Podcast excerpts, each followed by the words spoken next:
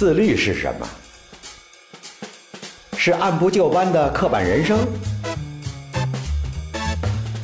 是画地为牢的灵魂套索？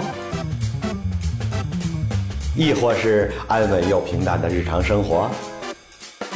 对我来说，自律是活出自我的开始。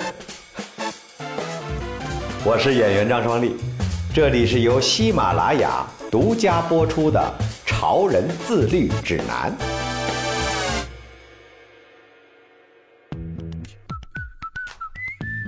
Hello，喜马拉雅的听众朋友们，大家好，我是演员张双立。春节马上就要到了，我也开始啊，呃，准备准备和家人一起过大年喽。所以和小伙伴们说一下，我打算暂时停更两期节目。二月二十号周三下午六点，我会继续开始和大家分享我的超人自律指南。咱们春节后再见。大家有什么想听我讲的，尽情给我留言，我正好在家里呀准备准备，年后和你们一起分享。最近有不少朋友留言或私信我，说我的节目风格好像有点飘移。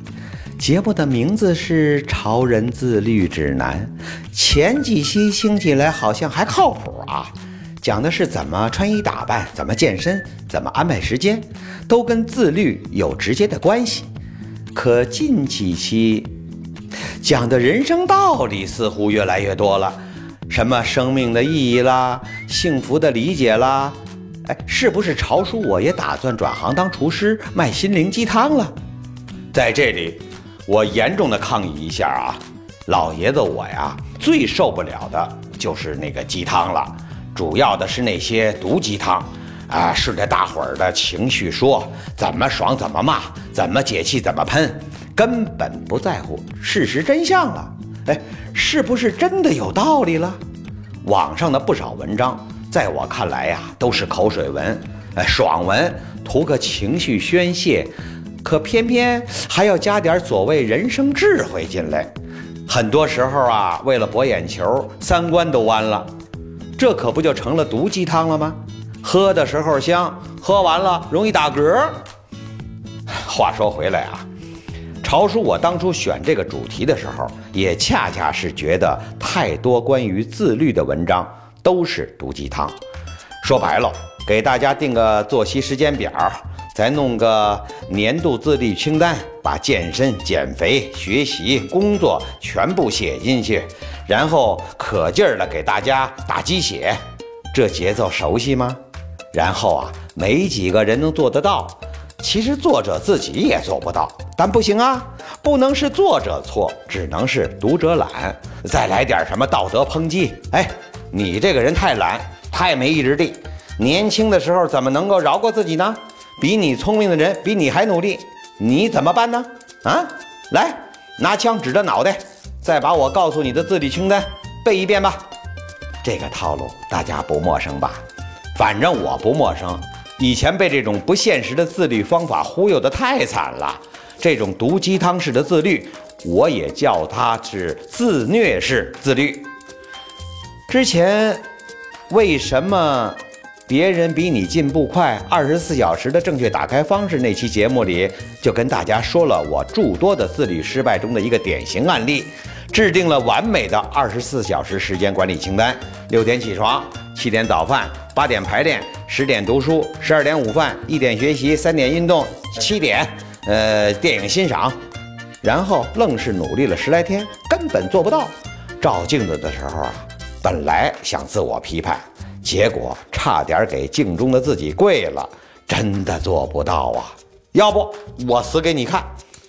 所以啊，自律这事儿绝对不是简单的把所谓的好习惯、技能点一股脑的写在自律清单里。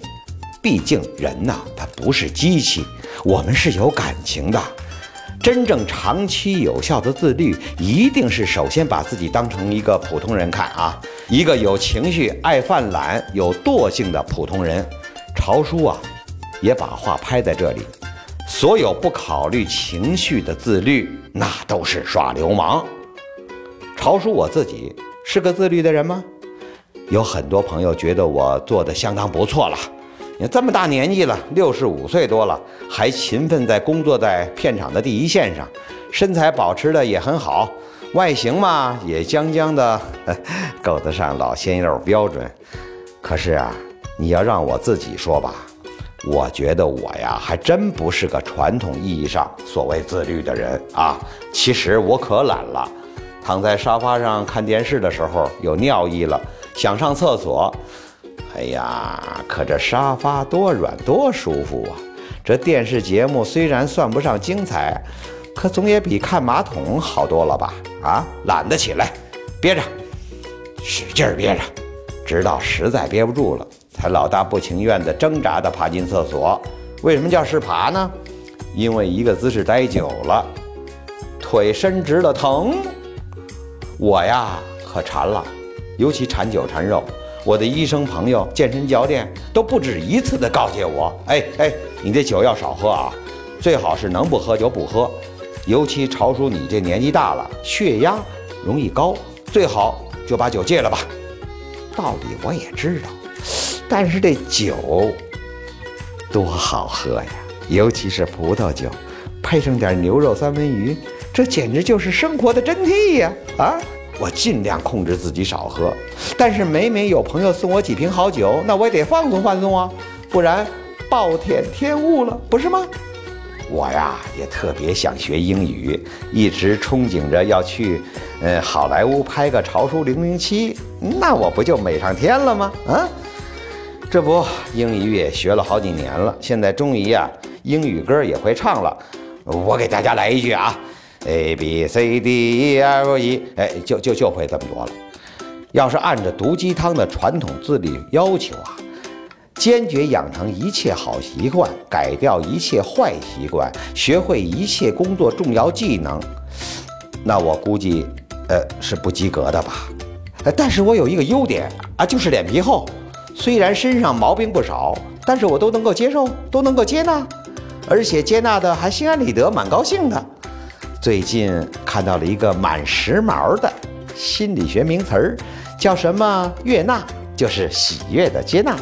我觉得呀，呃，这不就是我的理想状态吗？脸皮够，还乐在其中。哎，说了这么多呀，其实这才是我做这个潮人自律指南的初衷。自律的第一步，是先和自己处好关系，真正的去了解自己，懂得自己。接纳自己，这是自律的道。听起来有点虚，但实际上是根基，是最重要的。当我们了解了自己，接纳自己后，自律就会变成事半功倍。我给这种自律取了个名字，叫自爱式自律。至于怎么锻炼、怎么学习、怎么管理时间、怎么自我提升，那都是术层面的事儿了。其实啊，即使朝书不说。大部分小伙伴们也都知道大概该怎么做了。大多数情况下，不是我们不知道执行层面该怎么自律，而是我们内心深处啊还不愿意做，所以做不到。毒鸡汤里的自虐式自律，从第一秒起，我们的内心深处就是排斥的、不愿意的。在自虐式自律中，如果硬逼自己，不但事倍功半，还可能产生健康问题。心理疾病，来跟潮叔一起喊一遍口号：二零一九年，自爱是自律，杜绝自虐式自律。也很想看到各位小伙伴们的留言，你自虐式自律过吗？开始感觉如何？如果一直坚持到今天，感觉有什么变化吗？我是演员张双立，欢迎大家订阅我的《潮人自律指南》节目，也欢迎大家转发每期节目中声音介绍里的海报，让潮叔的声音被更多人听到。咱们下期再见。